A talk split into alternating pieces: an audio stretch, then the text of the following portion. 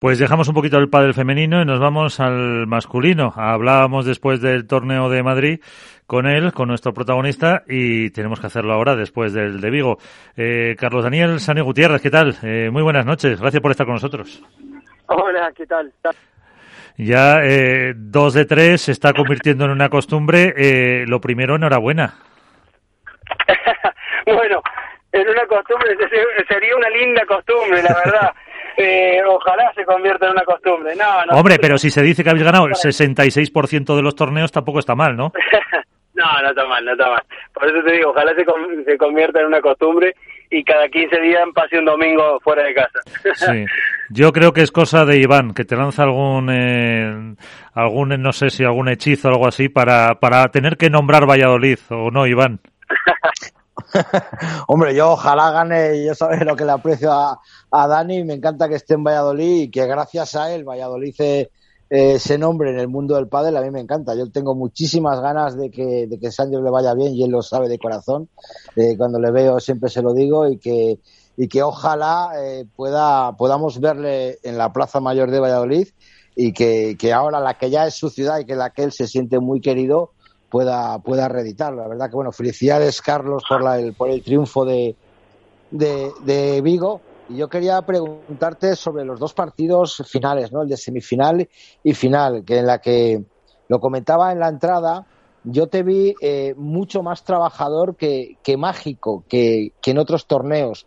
¿Fue consecuencia en el partido de semifinales yo creo que no, porque ambos, Vela hasta el final estaba más o menos bien con la pierna, pero fue te vi con un brazo realmente potente que la sacabas desde cualquier lado, muy cómodo, pero mm, ¿tú crees que los partidos de semifinales y finales no fueron tan espectaculares a efectos de pádel y sí fueron mucho más estratégicos, más de trabajar, más de ponerse en mono de trabajo? Bueno, eh, primero que nada, gracias. Eh, creo que el partido de semi sí fue más espectacular, porque Agus, Agustín Tapia hace que el partido siempre sea un poquito más desordenado, porque es su estilo de juego, tiene muchos tiros, entonces por ahí es más espectacular. Eh, creo que la semi saqué una versión un poco más agresiva, tal vez ayudé a Vela en ese aspecto, ¿no? Y saqué una versión más agresiva. En la final hice lo contrario. Eh, no, no podíamos ser muy agresivos porque creo que Vela no estaba al 100, entonces teníamos que medir mucho nuestros tiros, nuestra velocidad para no para no engañarnos solos, que es lo que nos pasó en el primer set. Jugamos a una velocidad que era por superior a lo que podíamos eh, jugar con un velozado. Al set puse un poco el mono de trabajo y empecé a ralentizar, a pasar un poco que pasar el partido más con Martín y, y yo de la diagonal y un poquito adelantarlo a Vela para que reciba menos bola. Y bueno, al final salió. Vela empezó a recuperar y nos hicimos muy sólidos en ese, sistema. Sí, porque lo que está claro que Paquito y, Martín buscaban eh, la, eh, los puntos rápidos, la rapidez del juego y vosotros al revés, buscabais mucho más la templanza, la recuperación, eh, el juego lento, ¿no? Para, para lo que tú dices, a lo mejor para recuperar a, Vela y para quizá tú mantener eh, a, a, Martín Dineno atrás, porque yo creo que fue lo que fue una guerra de globos total entre tú a Martín y Paquito a Vela. Sí, sí, fue, bueno, ellos, nosotros teníamos medio claro que iban a salir a tirarle más arriba a Vela y nosotros teníamos claro que Vela, aunque no esté al, al 100, íbamos a jugar porque porque sabíamos que podíamos eh, podía jugar yo una diagonal con Martín y bueno, si me gana, me gana, pero pero Vela de esa manera eh, iba, iba a moverse menos y a correr menos. Lo, lo hicimos así a partir del segundo set y creo que desde ese momento, desde el uno del 0-0 del segundo, yo hice un desgaste muy grande con Martín, de dos o tres puntos de arriba abajo muy largo y creo que a ellos les afectó un poco a nivel físico. Fueron ellos fueron perdiendo fuerza y nosotros cada vez nos sentíamos más cómodos, me parece. Uh -huh. Alberto Bote, la dormilona de As. Ahí tienes al campeón. Bueno, lo primero, enhorabuena, Sancho. Muchas gracias. Eh, mira, me interesa mucho conocer, creo que muy positivo, eh, todos eh, adulamos al Vela por lo que supone eh, en este deporte y supongo que tú, siendo rival hasta ahora, siempre habías visto una serie de características en él que evidentemente te atraían como para poder empezar un proyecto deportivo eh, y ahora han pasado tres torneos. ¿Valoras más al Fernando Velasteguín, incluso como compañero que como rival? ¿Y qué te llama la atención como compañero? Bueno, a ver, eh, lo valoro igual. Creo que yo estoy, eh, sabía que con él me volvía a sentir eh, un poco en la pelea de, pelear por, el, por lo máximo, que me preparo todos los años para pelear por el máximo, pero Vela me da esa seguridad y ese hambre deportivo. Creo que coincidimos mucho fuera de pista y mucho en lo que es nuestra cabeza en el momento de competir. Vemos las cosas muy parecidas, vemos que a veces en el momento de competir no hace falta tirar la bola más, más linda del mundo, sino que, que la bola no se vaya afuera y que, y que entre y dar volumen. Y vemos las cosas parecidas. Entonces, no me sorprende mucho Vela. Yo ya sabía que Vela tenía esto. Por ahí, eh, me sorprende que, que tenga ese hambre con, con 42 años y habiéndolo ganado todo. Yo creo que en otra cabeza, que no sea la de Vela, cualquier persona estaría bastante más relajada. Y Vela tiene un hambre de, seguir ganando y de seguir intentando estar en lo más alto que es asombroso. Creo que por ahí es donde más me contagia. Y eso sí que me llama la atención. Eh, la pregunta interesante, ¿ya le has comprado el regalo para el cumple de mañana? yo soy muy malo para eso. Estaba pensando. Yo te lo dejo caer por si acaso se te había olvidado. digo, por si acaso no lo sabías, digo, se lo, se lo dejo caer así. No, no, me levanté pensando, digo, uy, mañana hay cumpleaños de Vela y, y no sé la verdad qué se le puede regalar. Pero bueno, hablaré con mi mujer a ver si me ayuda y algo seguramente caerá se lo daré en Santander, evidentemente. evidentemente. Eh, Álvaro López, eh, Padel Spain, que eh, ayer creo que estuvo contigo por ahí por Valladolid, ahí lo tienes, a Sanio. Álvaro. Hola, muy buenas, Daniel, ¿qué tal? Bueno, enhorabuena de nuevo, aunque ya te lo, te lo dije ayer. Muchas gracias, Álvaro. Nada, yo quiero eh, que, me, que me cuentes ahora en antena una explicación que me dices ayer, que la verdad que me gustó, me gustó mucho, que es, eh, en un padre que ahora estamos viendo y se habla tanto del cambio generacional, de que vienen los jóvenes, de que vienen apretando fuerte eh, los Coellos, Ramírez, Yanguas, eh, ¿cómo se hace para que al final ganen, o por lo menos de momento, siempre eh, los veteranos? Que en este caso sois vosotros, que de tres torneos lleváis dos. Bueno, yo creo que estamos todos un poco apurados por el cambio generacional evidentemente va a venir un cambio y vino un cambio porque hay gente joven, pero eso debido a también a que la gente que era grande muy grande. O sea, Jardín, eh, Willy Laoz, Seba Nerone, Gaby Reca, al final tienen 47 años, 45 años, 46 años. Es normal que aparezca gente joven y esa gente se fue descartando, se fue retirando, se fue un poco quedando en su nivel, en su físico, eso es muy normal.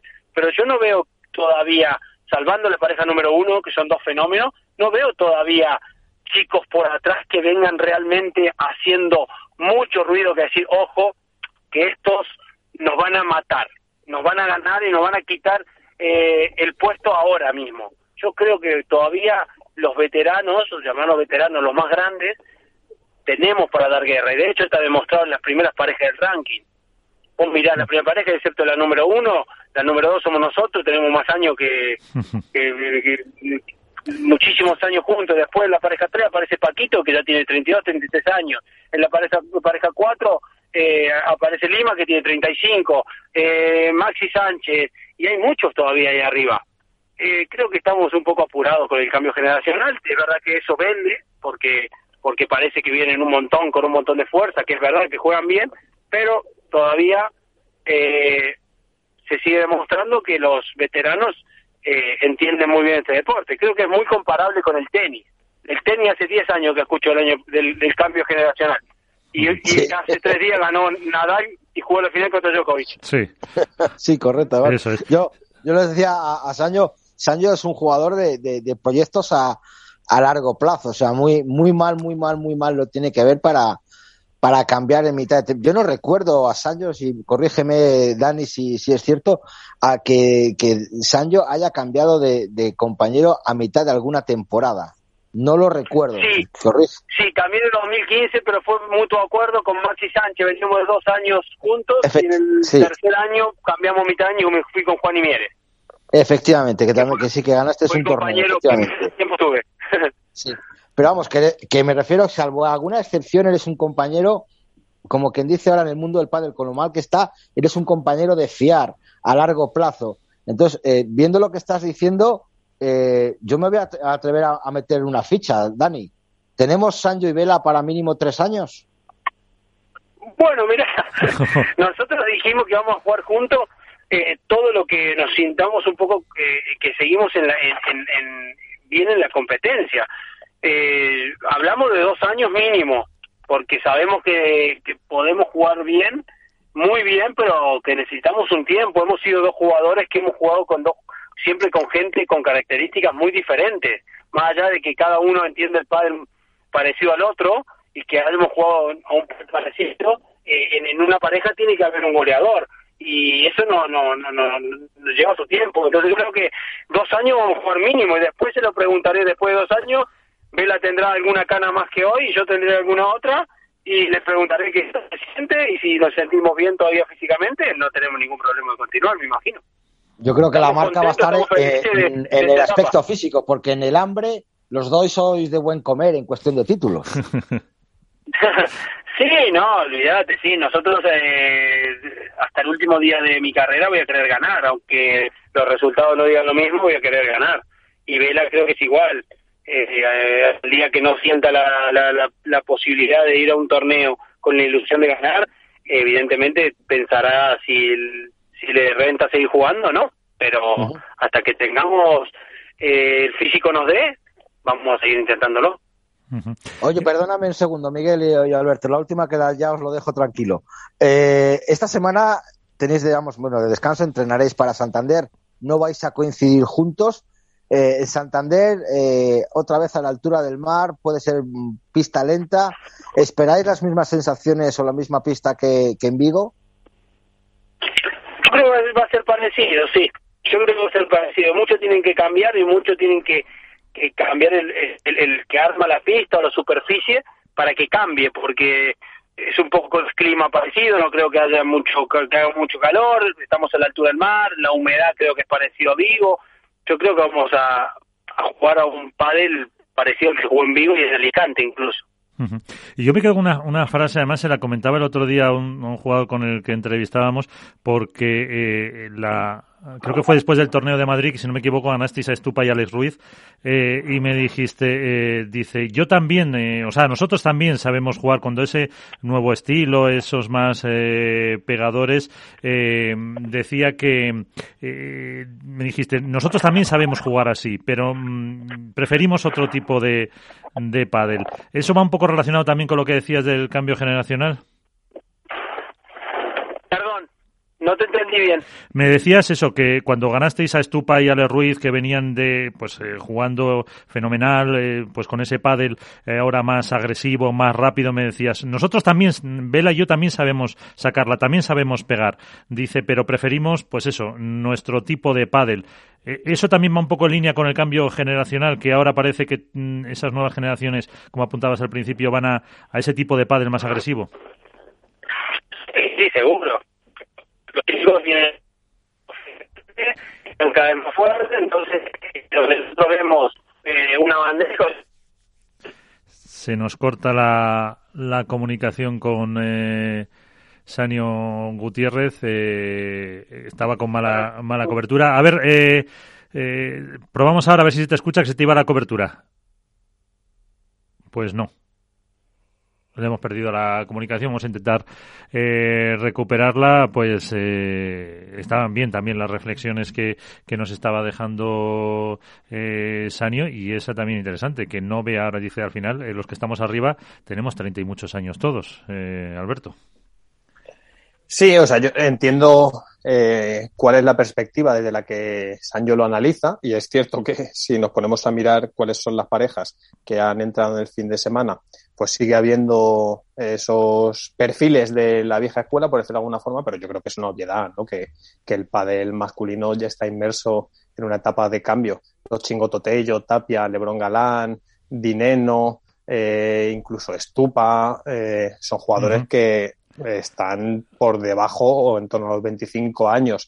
Y eso en el pádel masculino no pasaba desde hace mucho. Ya tienes a Sanio, si quieres hacer una pregunta antes de que... Pero, la, pero la experiencia es un grado, que es lo que decía que es lo que decía eh, Sancho. Y, eso me lleva, me lleva a preguntarme una cosa. Eh, Sancho, si el día de mañana vamos a ponernos a hipotetizar eh, el, proyecto con Vela finalizara por una cuestión eh, de acuerdo mutuo, ¿cuál de esos jugadores de la New Wave o de esos jóvenes talentos que están llamando a la puerta, con cuál te gustaría poder probar un proyecto? Con Coello. Sí, claro, me voy al revés, ¿no? Con 39, 40 años. No, no, imposible. Eh, no, no sé, a mí me hace ilusión por ahí que mi sobrino Agustín mejore y se meta también en la pomada, porque él viene de competir contra estos chicos de igual igual en Argentina, lo que pasa es que, bueno, se vino un par de años después y, está metido ahí en cuadro ya, así que no sé, me, encantaría que sea mi sobrino, por ejemplo, que, que mejore y que sea él. Eh, una otra cuestión, Álvaro, para enseguida despedir ya a, a Gasanio. Nada, yo solo una preguntita muy rápida. Eh, Sanjo, ¿te vas a llevar a Bruno al próximo torneo, al talismán? Mira, eh, lo llevaría a cualquier lado, pero justo Santander coincide que tengo un sobrino que juega el circuito, que es Cristian Gutiérrez, y una sobrina que se acaba de venir a vivir aquí a España y está viviendo en Santander, entonces Bruno Santander va, aunque el jueves pierda, el jueves a la tarde va seguro. Pues eh, ahí están. Eh, pues ahora vamos a hablar eh, con uno de estos jóvenes valores, con Javi Leal, que no sé si me, has dicho tú antes, em, Iván, que Velas y puso en redes, ¿no? Algo sobre, sobre estos chicos. Sí, esto, Velas Teguini y Paquito Navarro, bueno, Paquito Navarro lo puso porque jugó contra ellos en cuartos de final y les felicitó por el torneo, pero Vela puso un tuit diciendo que felicidades a Javier y a, y Semler por, por llegar hasta allí tan lejos, por hacerse notar, por hacerse ver y, y volví a dar las gracias a, las marcas por apostar por estos por estos jóvenes jugadores. Yo creo que es algo, algo digno de, alabar, que, que, siempre el boss, el jefe, esté pendiente de los cachorros, eh, que no solo sea, que no solo luchen ellos por sí mismos, sino que los jugadores de la talla de Sancho, de la talla de Vela, de la talla de Paquito, apoyen a estos jugadores y que les y que les recomienden que, sigan luchando y que se les siga que se les siga viendo. Eh, Javi Leal, ¿qué tal? Muy buenas. ¿Cómo estás? Hola, bueno, ¿Cómo estás? Eh, ahí estamos con Sanio Gutiérrez. Eh, ¿Qué te gusta de él? Te está escuchando, eh, te aviso. No te pongo una trampa. Sí, ¿Me está escuchando Dani? Sí, sí. Sí, sí, a ver. Lo, lo conocí una vez en Valladolid, que nos, que nos invitó a entrenar, y la verdad que me impresionó la, la manera que tenía de tratarnos y después su juego en pista. O sea, a mí me parece que lo que él hace, o sea, no, no lo hace nadie. Bueno, Dani, no sé si lo has escuchado. Sí, lo escuché. Gaby, ¿cómo estás? Felicitaciones por el torneo. Bueno, ya te vi, te vi ahí, te choqué de la mano en, en vivo, pero no te había felicitado. Sí, de verdad que tuvimos la oportunidad de entrenar, yo lo conocí hace un tiempo y vino a entrenar un día a Valladolid, la verdad que me gustó mucho, de hecho, cuando estaba jugando cuarto se lo escribí a mi sobrino Cristian, le dije, ¿te acordás que yo te había comentado de Javi Leal, que jugaba bien y que me gustaba? Y me dice, sí, sí, y tuve la oportunidad de entrenar con él, la verdad que ya me había gustado hace tiempo, se lo había comentado junto a mi sobrino Cristian. Pues eh, ahí está. Eh, Carlos Daniel Gutiérrez, campeón, muchísimas gracias y a ver si hablamos pronto porque sería buena noticia. Bueno, ojalá, ojalá que después de Santander me vuelvan a llamar, sería bueno. Un abrazo. Un abrazo, saludos a todos.